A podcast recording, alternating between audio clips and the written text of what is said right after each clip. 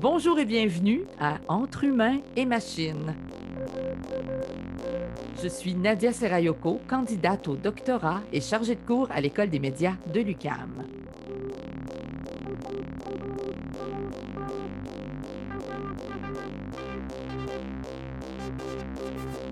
Le chantier thématique qui nous occupe est la question des résistances numériques. Dans cet épisode, nous traiterons du sujet par le biais de la recherche sur les actions d'engagement à l'égard des infrastructures numériques au Canada. Nous le ferons avec Anne-Sophie Letelier, candidate au doctorat à la Faculté de communication de l'UCAM. Elle est adjointe de recherche à la chaire de recherche du Canada en éducation aux médias et droits humains, ainsi qu'au Centre de recherche interuniversitaire sur la communication, information et la société, le CRISIS. Bonjour et bienvenue. Et bonjour aussi à Julien Ossine, doctorant à la Faculté de communication de l'UCAM. Euh, il est membre de la chaire de recherche sur l'imaginaire du Nord, de l'hiver et de l'Arctique, du Centre de recherche universitaire sur la littérature et la culture québécoise, le CRILIC, ainsi que du Centre de recherche interuniversitaire sur la communication, l'information et la société, le CRISIS. Bonjour Julien. Bonjour Nadia. Et on avait envie de, s'entretenir avec vous justement de la question hein, des infrastructures et précisément avoir, je dirais, votre définition d'une infrastructure dans le domaine des communications numériques. Alors, qu'est-ce que ça comporte, hein, euh, par exemple, en termes de connectivité, de serveurs, de centres de données et comment est-ce que ça englobe ou enfin, comment est-ce que vous intégrez l'infrastructure comme une approche dans vos recherches? Prime abord, je pense que Julien et moi, on avait, on avait une compréhension, je dirais, euh, qui, qui pourrait ressembler à, somme toute, usuelle hein, des infrastructures numériques. Donc, euh, Nadia, tu l'as mentionné, quand on, fait, euh, quand on fait référence à des infrastructures, on va mm-hmm. souvent penser à du matériel, hein, quelque chose qu'on peut toucher, mais qui est, qui est, aussi parfois invisible parce que euh, son fonctionnement est tellement à la base euh, de plusieurs autres systèmes que ben, même s'ils sont très matériels, ben, souvent ils vont être invisibilisés parce que c'est un peu ça mm-hmm. qui sous-tend euh, l'ensemble de de plusieurs activités dans notre société. Hein. Donc, euh, c'est sûr que quand on parle d'infrastructures, ben, instinctivement, on peut passer aux routes. Hein. Donc, pas nécessairement aux infrastructures numériques, mais au réseau routier, au réseau ferroviaire. On va parler des infrastructures d'aqueduc hein, qui, nous mm-hmm. permettent, euh, qui nous permettent d'avoir euh, justement de l'eau chez nous. et puis, ben, souvent, on va penser à tout ça comme étant quelque chose de matériel, mais qui disparaisse à moins qu'il y ait un glitch, qu'il y ait quelque chose qui ne fonctionne pas. Donc, si l'eau arrête de fonctionner, ben là, tout d'un coup, hein, si on, les infrastructures d'électricité arrêtent de fonctionner, ben, tout d'un coup, ces infrastructures deviennent extrêmement visible. Hein. Donc, euh, souvent, quand on va penser aux infrastructures numériques, bien, ça va être quelque chose de similaire. On va parler de centres de données, comme tu l'as mentionné, on va parler euh, des câbles souterrains, on va parler euh, des, des, satellites, on va parler de toute cette infrastructure qui est matérielle-là.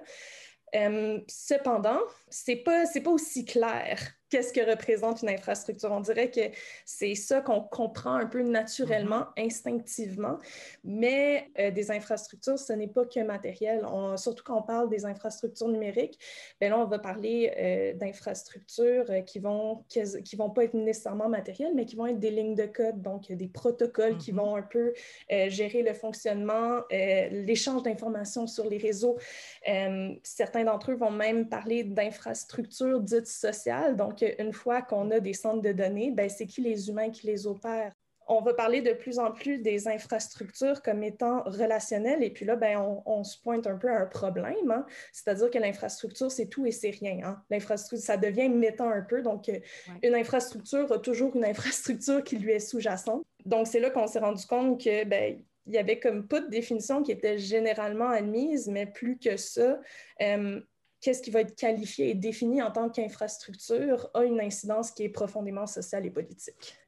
Et on s'est dit, OK, ben on va voir comment la littérature va elle-même définir cette notion-là d'infrastructure et dans le fond, quelles sont, les impensés de, ou quelles sont les pensées, les implications sociales et aussi les impensés euh, de cette manière de définir les infrastructures-là et qu'est-ce que ça nous révèle sur les enjeux numériques au Canada. Et en fait, ce que je comprends aussi, c'est que, bon, ce n'est pas l'infrastructure, ce sont les infrastructures. Ça désigne différents réseaux et ces réseaux-là, souvent, sont interdépendants. Il y en a une grande partie, enfin, qui le mmh sont, si j'ai bien compris. Il y a cette idée-là parce que l'infrastructure est dépendante de d'autres infrastructures. On pense à Internet, électricité, etc. Mmh Donc, électricité, barrage. On est donc dans un, réseau qui nous ramène aussi, je dirais même, Julien, dans, le, dans la nordicité. On se retrouve dans les grands territoires bien vite. Ça rejoint encore une fois cette image euh, aussi du numérique en termes de strates. Encore une fois, hein, cette infrastructure, elle est constituée de strates. On a besoin de ressources donc pour alimenter justement les centres de données qui sont une partie de cette infrastructure. Puis ensuite, il y a celles qui sont reliées spécifiquement à la connectivité, les câbles sous-marins, les câbles à fibre optique, mhm. euh, les satellites, etc.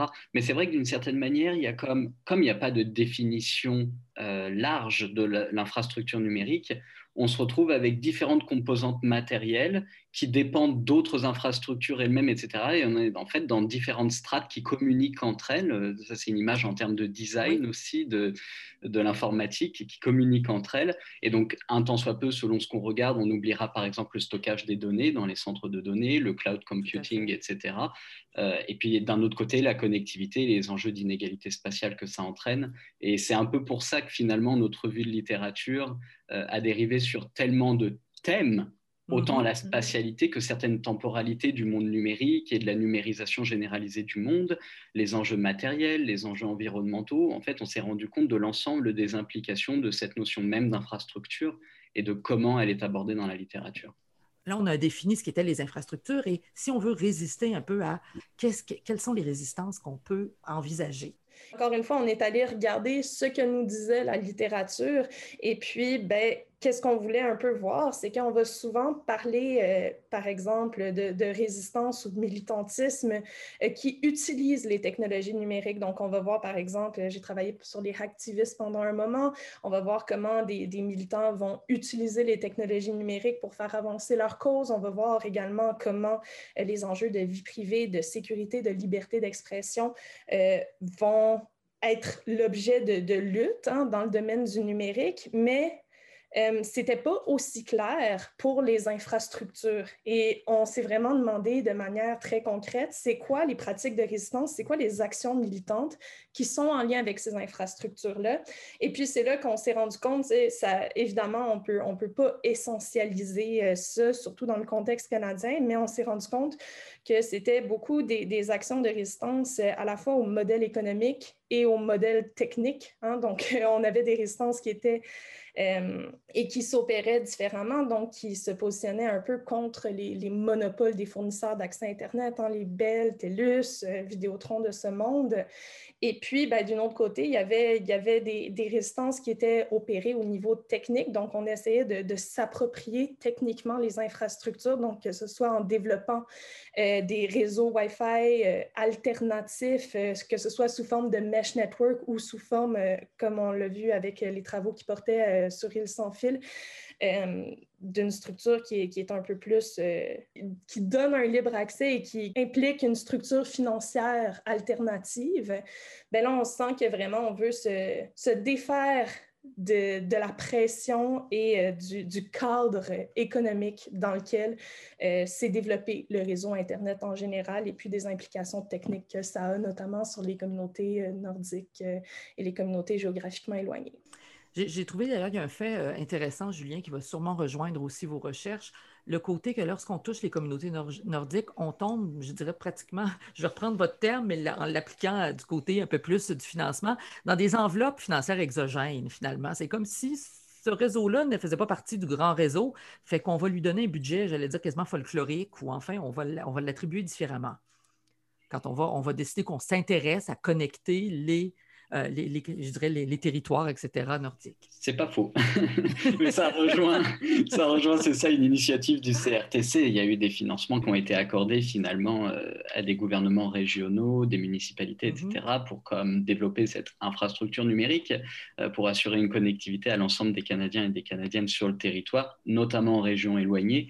Mais ce qu'on se rend compte finalement, et c'est ça qui nous a porté à explorer la notion de résistance, c'est que ces financements vont servir en premier lieu des intérêts privés, puisque ce sont toujours des compagnies privées qui ont le monopole, autant au niveau des brevets qu'au niveau technique de l'installation et du maintien de ces infrastructures, qui est peut-être l'une des, l'un des axes en fait de l'infrastructure qui est problématique dans le sens où la maintenir en place, l'entretenir au fur et à mesure, la faire évoluer, ça dépend de certaines compétences qui ne sont a priori, encore une fois, on n'a pas été sur le terrain et on n'a pas une expertise incroyable sur les infrastructures, mais a priori, je pense qu'on le saurait s'il y avait des centres de formation justement pour l'entretien local des infrastructures. Ça, n'existe pas aujourd'hui. Je ne sais pas si c'est utopique de le penser, mais en tout cas, il n'empêche que le pouvoir est encore entre les mains euh, d'acteurs exogènes, en effet, aux communautés, mmh. notamment géographiquement éloignées.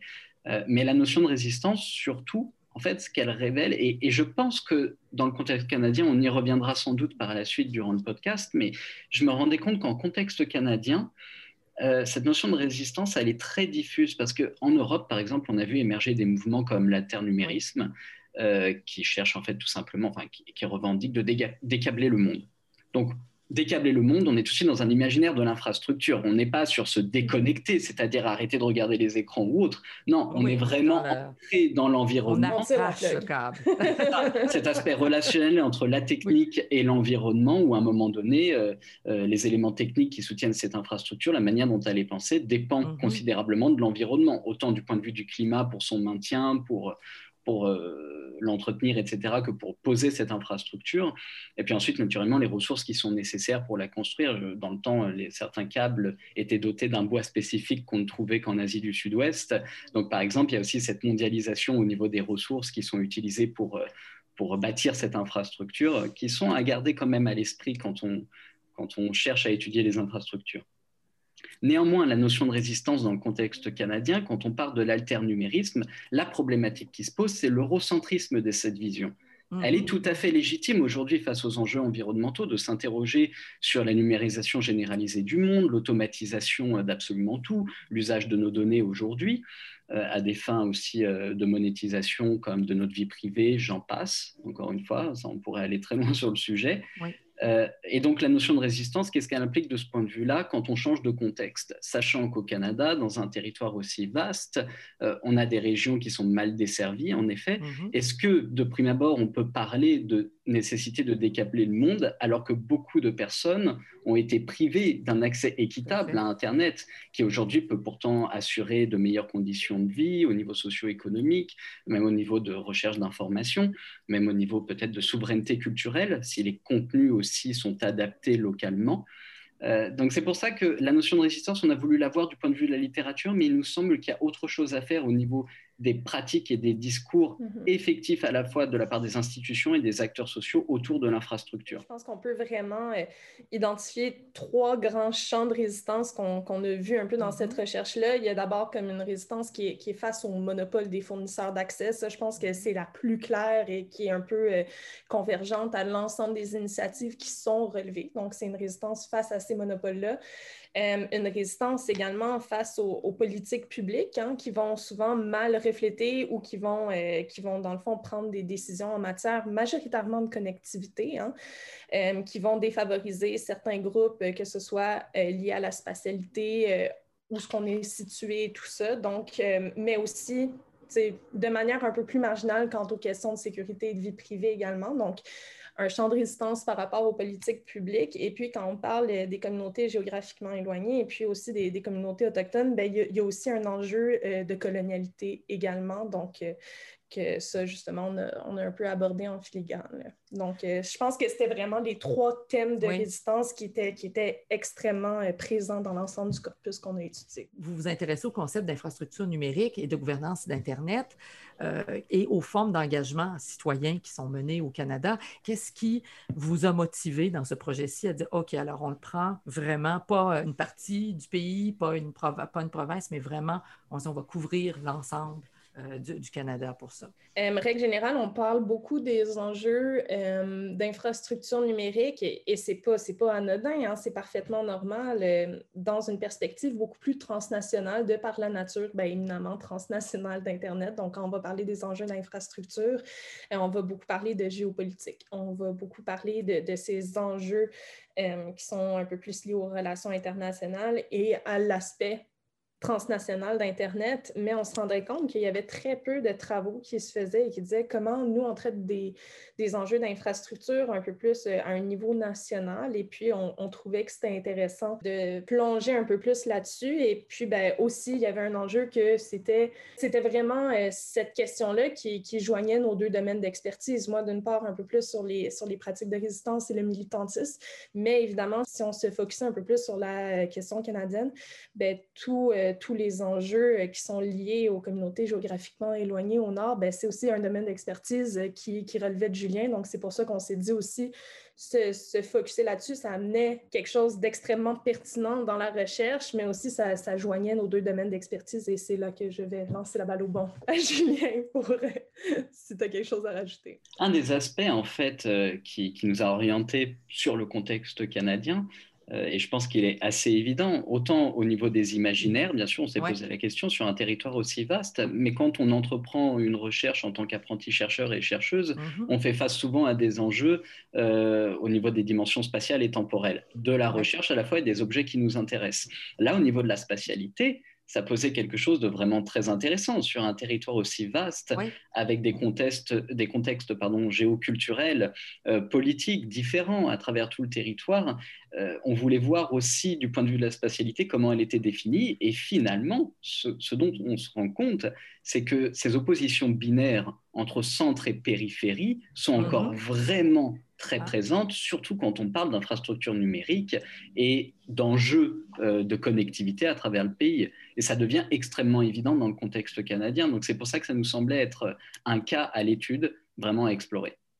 Et quand vous définissez l'infrastructure, on se met justement dans un contexte, je dirais, on prend une position épistémologique et politique. Et là, qu'est-ce qui est ressorti de votre analyse? Vous avez commencé un peu à l'aborder, Julien, euh, en parlant justement d'un peu de, votre expertise. Excusez-moi, je vous, vois, c'est mon, mon, petit trait radio-canadien qui ressort parlant du RTC. Donc, qu'est-ce qui est ressorti de votre analyse par rapport aux implications sociales et politiques des infrastructures? Parce qu'il y en a évidemment quand on, on couvre le Canada on se heurte à une espèce de vision uniformisante du paysage canadien. La première chose, je pense, euh, qu'on peut retenir là-dessus, et c'est même au niveau épistémologique de comment est-ce qu'on comprend l'infrastructure, comment on l'étudie, il y a déjà le point de vue du financement. Ça, naturellement, comme c'est un enjeu majeur, hein. on a besoin de financement considérable aujourd'hui pour assurer une, une, couverture de la connectivité euh, comme extrêmement élevée à travers le pays. Euh, mais une autre qui était vraiment intéressante et qui philosophiquement nous a porté quand on s'interrogeait, quand on interrogeait la littérature, c'est nos manières d'habiter le monde que ça reflète, avant toute chose. Donc, il ne s'agit pas que de questions de, de financement, que d'enjeux sociopolitiques, mais également aussi de qu'est-ce que ça renvoie de la manière dont on communique aujourd'hui et dont on voit nos manières d'habiter le monde, où constituent sur la planète les liens, les réseaux qu'on tisse à travers ça, et quelle infrastructure matérielle permet en fait de soutenir ce type de lien aujourd'hui qu'on tisse. Et nos usages. D'où viennent nos usages en amont Sur quoi repose-t-il exactement? Tout ça, c'est des questions qui sont extrêmement importantes et qu'on laisse généralement de côté quand on s'intéresse un petit peu trop pratiques. On ne regarde pas la plus grande image qui inclut en même temps l'environnement dans ces questions-là et la manière dont on pense au niveau technique notre rapport au monde. Oui, ben c'est ça. Puis je veux, un peu euh, continuer, mais avec l'angle un peu plus sociopolitique. Moi, je pense que euh, quelque chose qui, euh, auquel je pense on, on, s'attend, ben, du moins moi qui m'a surpris, mais qu'après ça, quand, quand, je le vois avec le recul, ben, je pense que c'était quelque chose qui allait de soi vu qu'on ne voulait pas apposer une définition stricte à notre compréhension de l'infrastructure, mais qu'on voulait vraiment voir d'abord comment elle était définie et puis ben, aussi c'était quoi les, les composantes de cette infrastructure-là. Donc, on regardait, euh, c'était quoi les termes qui étaient utilisés, les définitions, mais aussi les, les termes auxquels on faisait référence. Et puis, on s'est rendu compte que les termes utilisés, ben, on parlait de satellites, de câbles, euh, de câbles à fibre optique, des câbles DSL à haut, débit, etc. Chose qui m'a vraiment surprise, on n'a à peu près pas parlé de centre de données. Je pense que dans tout notre corpus, c'est arrivé une fois. Donc, c'était vraiment un corpus qui, est, qui était vraiment euh, incroyablement penché vers à la fois un vocabulaire de connectivité, mais aussi autour presque exclusivement d'enjeux de connectivité. Et c'est ça que j'ai trouvé tellement intéressant. Euh, c'est parce que quand on regarde les, la littérature, euh, je dirais un peu plus internationale, hein, sur, euh, sur les infrastructures numériques, ben, on, va beaucoup parler, on va beaucoup parler, par exemple, des, infrastructures qui permettent de réguler le droit d'auteur, qui permettent de réguler la, sécurité nationale, euh, les enjeux de, de vie privée, d'interception des communications. Et ça, c'était virtuellement absent du corpus ou de manière extrêmement marginale. Puis j'ai trouvé justement que, que c'était extrêmement parlant des enjeux qui sont, qui sont peut-être propres au Canada et qui sont propres à, nos enjeux historiques.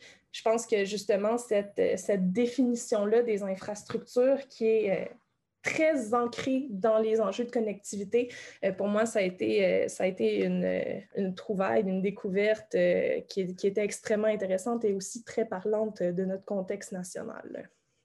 Et quand on, parle, je, reviens sur un autre point, de la part sociale des systèmes sociotechniques, puis de l'aspect relationnel du système. Là, on commençait à l'aborder parce que ce sont ces aspects-là, justement, intangibles, si on veut, qui ne sont pas là, euh, câbles et fils euh, a priori.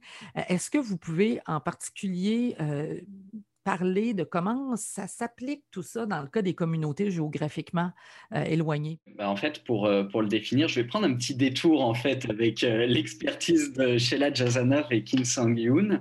Euh, sur la dimension relationnelle de l'infrastructure. Donc, cette caractéristique, en fait, euh, elle s'illustre par, on l'a déjà dit, la, dépendance avec d'autres infrastructures et de services euh, qui sont intimement liés à des processus et des phénomènes organisationnels. Mais la proposition que Jazanov fait dans, son ouvrage, son ouvrage qui est vraiment très intéressant, je vous invite à le consulter, Dreamscapes of Modernity, Socio-Technical Imaginaries and the Fabrication of Power. elle propose de s'attarder à cette coproduction entre le social et la technique, mais c'est par le biais des imaginaires sociotechniques qui visent à comprendre les mécanismes en fait qui sont sous-jacents et qui déterminent une certaine idée euh, de, vivre au monde, d'être au monde et de penser le monde aujourd'hui. Donc ça fait émerger en fait ce qu'elle appelle euh, des, des, épistémologies civiles ou plutôt des communautés épistémiques d'une certaine manière qui, dans une certaine localité, montrent une certaine manière d'interagir avec l'infrastructure, de comprendre la technique et ce que ça reflète de nos manières d'habiter le monde. Donc pour elle, c'est de comprendre à travers ce travail des différents imaginaires de plusieurs acteurs qui mêlent science et technologie, euh, c'est de trouver comment la réalisation et la production de diverses visions du bien collectif, donc maintenue comme condition de possibilité cette infrastructure, l'infrastructure numérique étant une conditions de possibilité du bien collectif et à différentes échelles de gouvernance, comment est-ce que ça se reflète dans les communautés par rapport aux États-nations et à l'ensemble de la planète?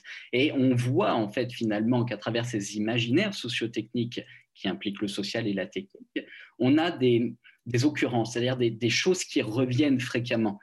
Et ça a des implications en termes de développement, notamment dans les télécommunications, où c'est souvent écarté en fait, c'est cette séparation commune entre la technique et le social, où on pense en fait les outils et les machines, les voitures et les ordinateurs, les médicaments et j'en passe, sans interaction avec des arrangements sociaux. Alors qu'en fait, ce sont des arrangements sociaux qui en amont les inspirent, donc pour faire émerger un certain besoin et résoudre des problèmes à travers la technique, et soutiennent finalement la production à grande échelle de ces moyens techniques aujourd'hui de vivre dans la modernité tardive dans laquelle on est aujourd'hui. Dans ces communautés nordiques éloignées, ce que, ce que ça peut refléter comme problématique, c'est comment sont pensées ces infrastructures en amont. On a parlé aussi euh, de, financement et aussi d'intervention de compétences exogènes. Donc c'est pour ça qu'on s'est intéressé à la notion de résistance au niveau local aussi, voir si à l'intérieur des communautés elles-mêmes quelque chose pouvait émerger pour bâtir une infrastructure d'Internet, euh, maintenir cette infrastructure, l'entretenir, etc. Euh, et développer des compétences autour de cette infrastructure.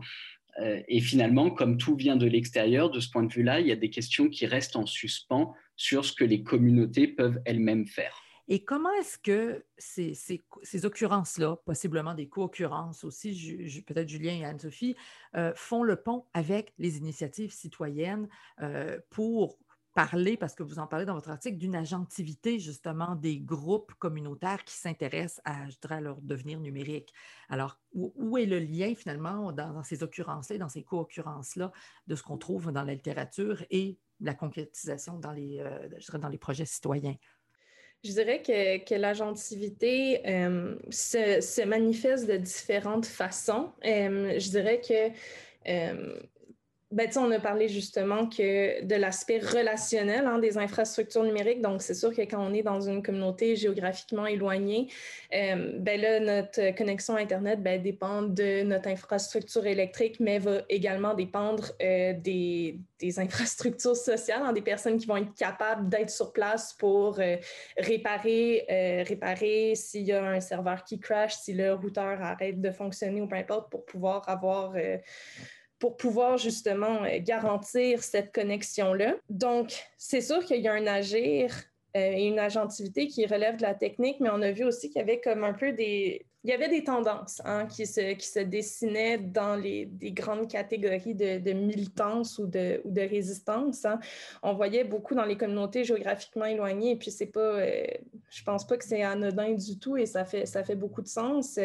L'agentivité se manifestait beaucoup euh, au niveau de la participation aux politiques publiques. Donc, on essayait de modifier en amont euh, la manière dont sont prises ces décisions-là, d'essayer de, de, faire une pression sur les décideurs politiques pour pas avoir justement un financement qui est, exogène ou qui est ponctuel à coût de quelques millions de dollars ici et là, mais avoir vraiment une structure qui permet un financement stable de ces infrastructures-là, alors que quand on regardait des initiatives citoyennes qui étaient peut-être un peu plus en milieu urbain, puis évidemment, ben, c'est pas nous qui avons fait ces recherches-là, nous, on faisait juste euh, soutirer un peu les tendances qui se dégageaient là-dedans. Euh, ben là, on voyait qu'en milieu urbain, euh, où ce qu'on peut justement dire que peut-être les gens sont, sont, un peu plus connectés de nature, ben là, c'était beaucoup plus des, des actions qui, qui relevaient de, de la technique. Donc, euh, on construisait des réseaux, on administrait ces réseaux-là et tout ça. Et puis, euh, une autre forme d'agentivité que, que, je trouvais intéressante, euh, qui, était, qui fait écho aussi à cette notion-là d'imaginaire, puis, tu sais, évidemment, c'est pas nous qui avons fait cette recherche-là encore une fois, mais les, les, initiatives du First Mile Consortium, qui est, qui est aussi un, renversement des imaginaires, parce que quand, quand, le CRTC va parler des initiatives de connectivité, ben, quand on va dans les régions géographiquement éloignées, ben, on va parler, entre guillemets, du, du, last mile, donc le dernier kilomètre. Et puis, il y a vraiment cette, cette volonté-là hein, de, de, vouloir renverser cet imaginaire-là, puis dire non, on n'est pas le dernier, on est le premier. Il y a un peu tout ça qui se passe au niveau des imaginaires, au niveau euh, du, euh, du contrôle des objets techniques, de la création des réseaux, et puis d'une autre part, euh, au niveau politique, pour vraiment s'assurer d'avoir des de faire un changement au niveau et une pression constante au niveau des décideurs politiques. Et ce que je vois d'ailleurs, parce que dans ce que euh, vous venez d'apporter comme point, euh, ça nous amène aussi, parce que, bon, on a parlé beaucoup des résistances au monopole, des résistances, par exemple, aux politiques publiques, euh, des résistances à une certaine forme de, colonialité, mais effectivement, ces résistances-là nous, ramènent bon, à des inégalités. Hein. on en a parlé comme des inégalités spatiales, socio-économiques. Puis, qu'est-ce que c'est les exclusions qui sont générées par ces inégalités-là qui ont été mises au jour finalement par la littérature que vous avez consultée? Alors, ça mène à quel type d'exclusion quand on regarde un territoire comme le Canada? Vaste question. Vaste question on peut en voir une manifestation même de la notion d'exclusion à travers cette notion de résistance qu'on a développée par et pour le numérique, mais qui devient problématique en fait parce que par le numérique, donc euh, user des, outils numériques pour résister, et pour le numérique pour un accès tout simplement, hein, pour y avoir accès sur un pied d'égalité avec le reste du Canada. Euh, mais par, encore une fois, ça exige différentes compétences, bien sûr, pour utiliser ces outils numériques. Euh, et pour, notamment, c'est l'agentivité dont on vient de parler, une capacité d'agir sur les politiques publiques en même temps et sur les compétences nécessaires à bâtir et maintenir cette infrastructure. D'où la raison pour laquelle finalement le First Mile Connectivity Consortium est revenu dans plusieurs articles récurrents euh, qu'on a consultés et des ouvrages parce que finalement, euh, c'est un exemple flagrant de tentative qui a fonctionné d'ailleurs, hein, d'offrir un accès à Internet local une gouvernance locale aussi de cet Internet par et pour la communauté. Donc de ce point de vue-là, déjà, c'était très intéressant. Après, euh, au niveau des formes d'exclusion que ça génère, euh, je pense qu'elles sont systémiques en fait et qu'elles reflètent des, formes d'exclusion historiques qui ont toujours existé en fait euh, avec le colonialisme justement. Et qui ont toujours existé. Et alors, dans le contexte aussi du. Alors, ça, ce sont d'autres auteurs en Infrastructure Studies qui parlent de capitalisme extractif. En fait, les formes d'exclusion que ça génère, c'est tout simplement sur la transparence des données.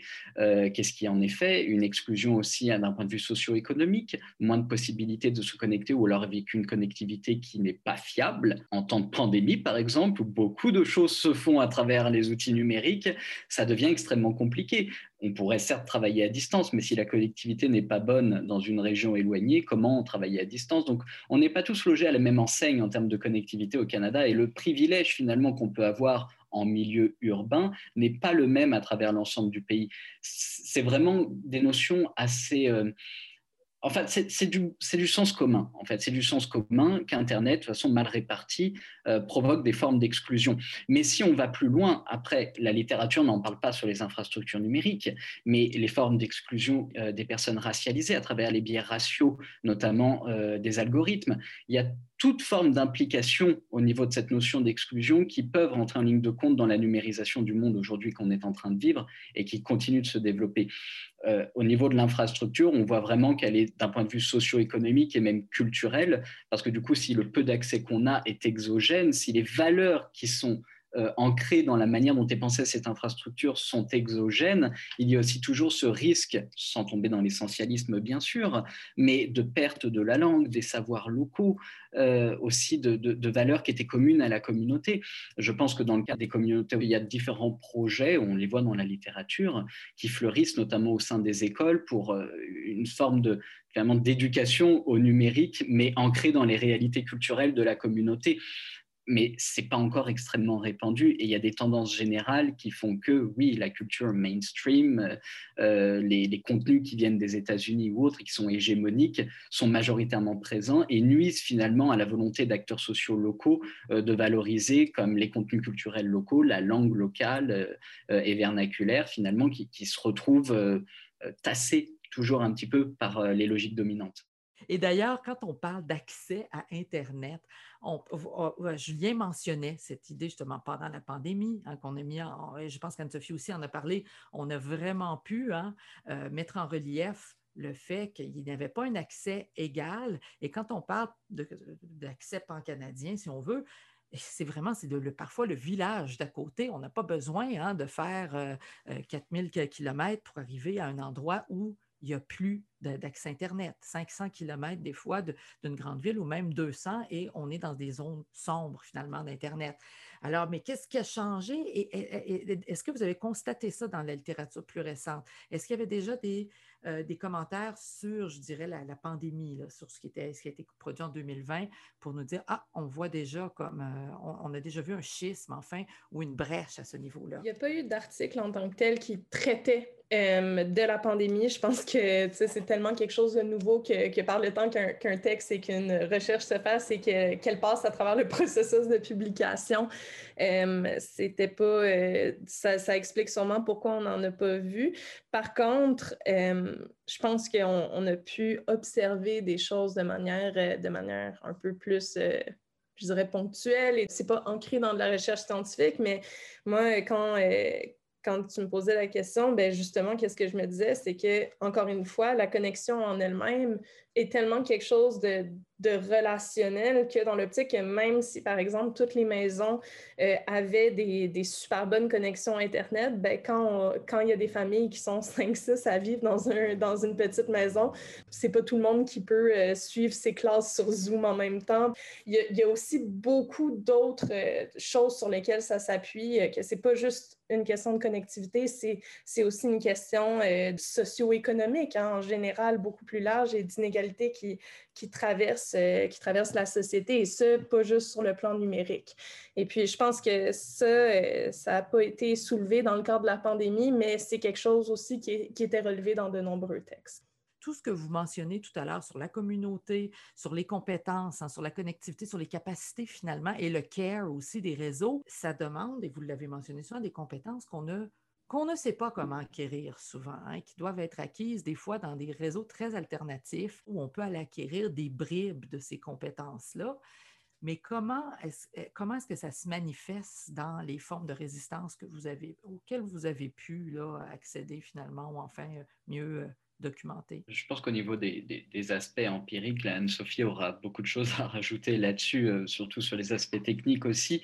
Euh, mais ce que ça nous a évoqué d'un point de vue théorique, euh, vraiment la, première chose qui, nous a paru évidente, et je pense qu'on en parle d'ailleurs tout au long de, de ce qu'on se dit depuis tout à l'heure, c'est une certaine conception des communs encore une fois, c'est celle, on, en est arrivé là à l'issue de cette revue de littérature et c'est pour ça qu'on souhaite poursuivre le travail, mais une conception des communs telle que le numérique est un reflet aussi de la société euh, et des inégalités qui la traversent aujourd'hui, euh, mais comment le penser du point de vue des communs aujourd'hui? Euh, Surtout dans une société capitaliste néolibérale, ça nous semble extrêmement difficile.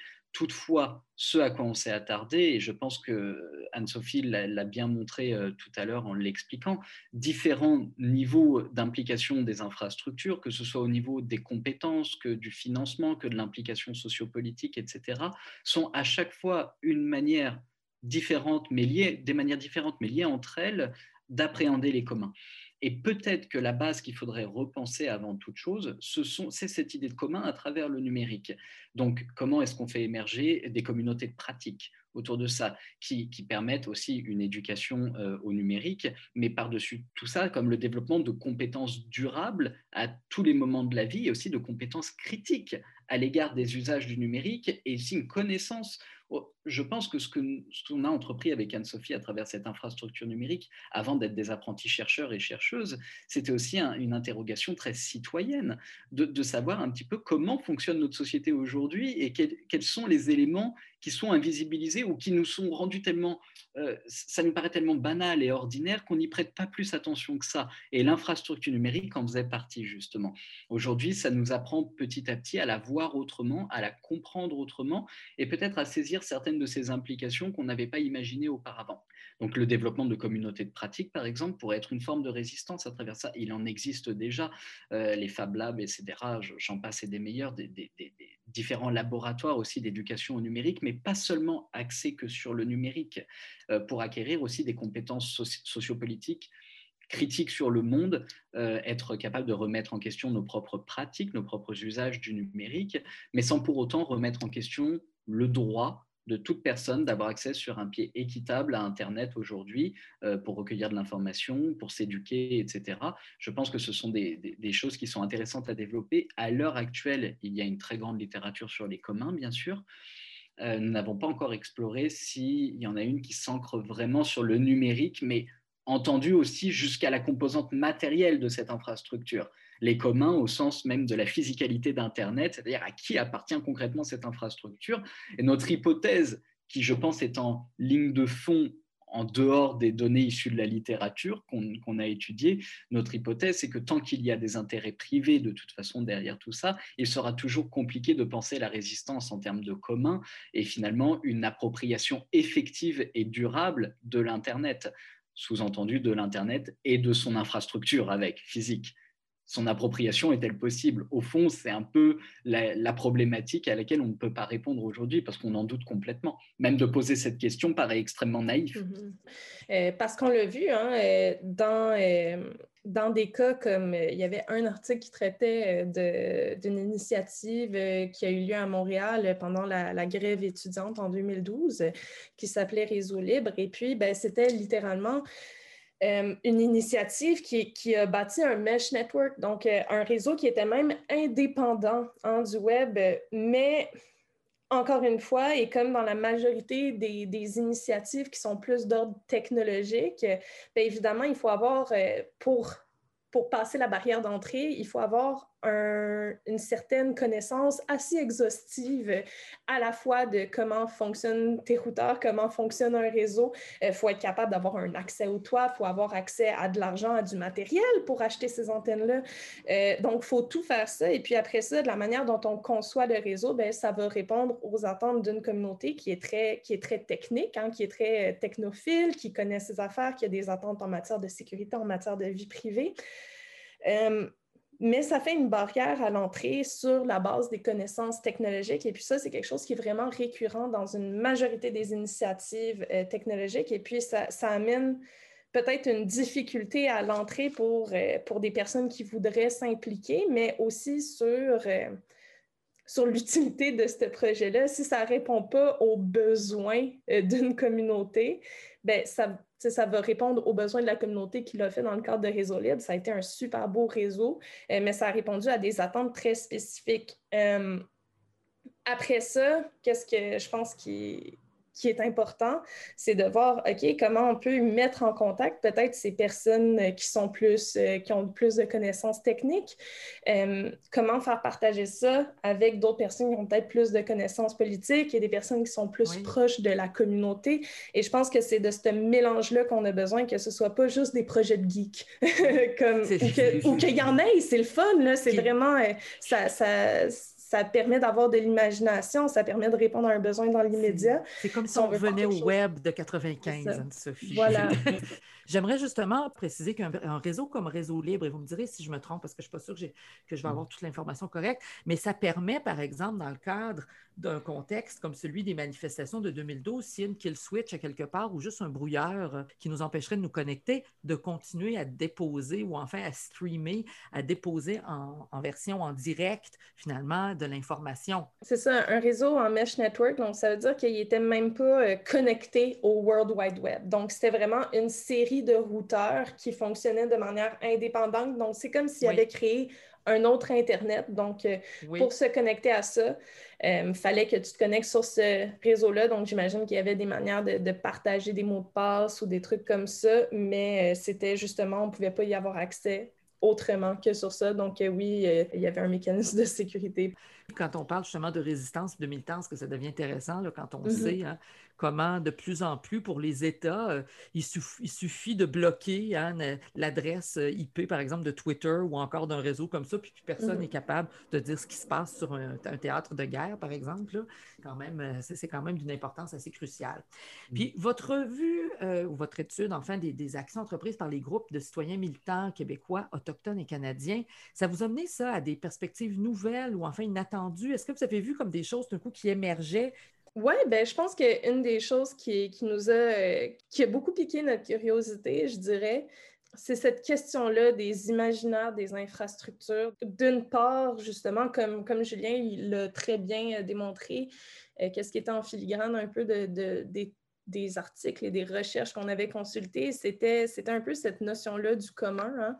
Et puis, euh, parallèlement à ça, ce qu'on, ce qu'on regarde quand justement euh, le Québec promet d'investir euh, pour, pour connecter des régions et tout ça, il y a vraiment un imaginaire qui est autour du développement économique. Hein. Donc, je pense que ça, c'est quelque chose qui, est, un peu plus à pousser, de voir c'est quoi les, différents imaginaires qui cohabitent et comment ils rentrent aussi en contact les uns avec les autres. Euh, c'est quoi les points de friction principaux? Donc ça, c'est quelque chose euh, qu'on est, qu'on est curieux euh, d'explorer par la suite encore là, en sous-trame, comme on le disait tout à l'heure avec Julien, il y a toujours cette idée-là d'un eurocentrisme dans la façon de voir, hein, dans, notre façon de penser philosophiquement la notion d'infrastructure. Et ça nous ramène donc à cette idée-là de la de la colonialité, comme vous l'avez euh, mentionné dans votre texte. Au fond, ce que ça, implique, finalement, de se dégager de cet eurocentrisme, euh, c'est d'être capable de s'intéresser au discours des premiers concernés.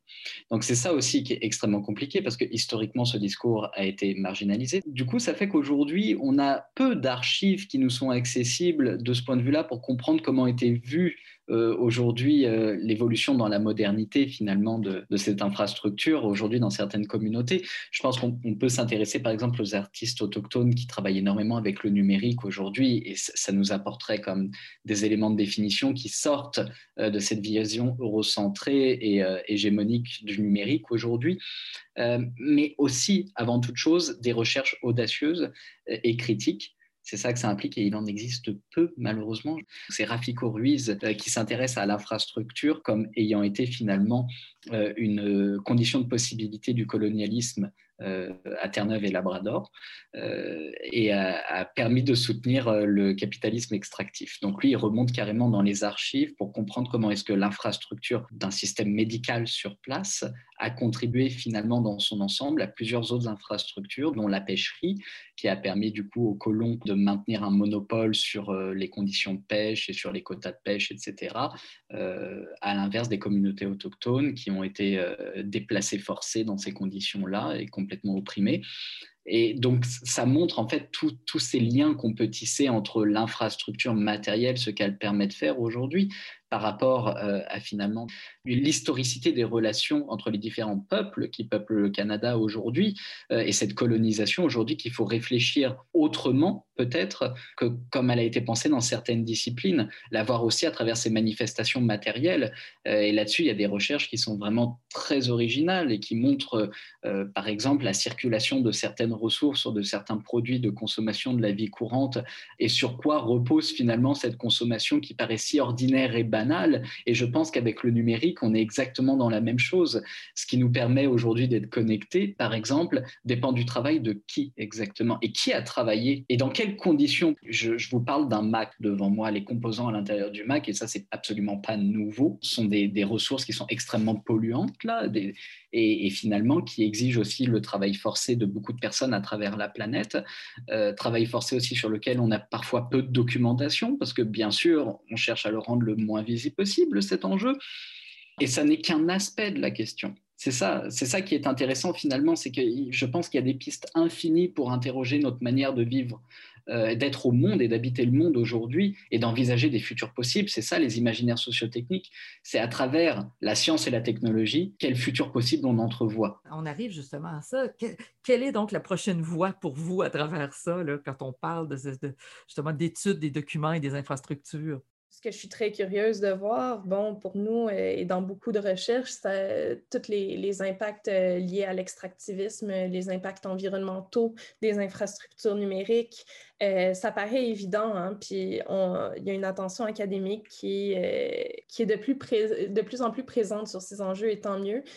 par contre, j'ai l'impression que quand que les médias n'en parlent à peu, près pas, les décideurs politiques n'en parlent à peu près pas, donc c'est aussi de, de regarder quels sont les impensés dans les imaginaires plus populaires, à quel point on va parler d'environnement euh, quand on va parler d'infrastructure numérique, à quel point on va parler d'exclusion de justice sociale quand on va parler euh, d'infrastructure numérique, à quel point on va parler d'économie quand on va parler d'infrastructure numérique. Donc, voir un peu c'est quoi ces différents éléments-là qui vont, qui vont légitimer des décisions plutôt qu'une autre? Donc, euh, dire, euh, bon, ben, est-ce qu'on décide d'investir dans des compagnies privées pour qu'elles connectent des régions éloignées ou on essaie de, trouver une solution un peu plus... Euh, un peu plus englobante et qui réponde peut-être potentiellement plus aux, besoins des communautés, ben, je pense que l'issue de ça, ben oui, c'est des, des, jeux de pouvoir, euh, c'est des jeux d'influence, mais je pense aussi que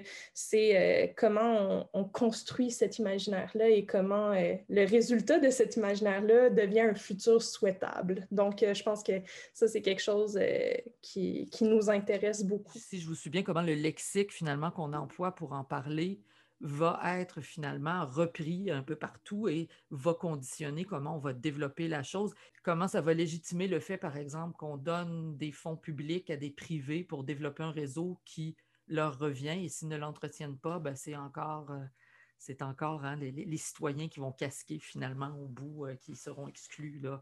Je pense que ce n'est pas une surprise que Julien et moi sommes deux personnes engagées également, mais justement, étudier tout ça, après ça aussi, ça, donne des outils pour euh, des personnes qui veulent euh, peut-être plus comprendre. Donc, il y, a une intention de recherche, mais il y a aussi une intention de, pouvoir donner des outils. à, ces membres de la société civile également qui, qui désirent opérer un changement. Là.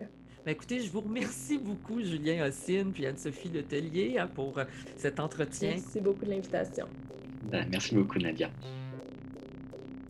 Entre humains et machines, série sur les résistances numériques. Épisode 1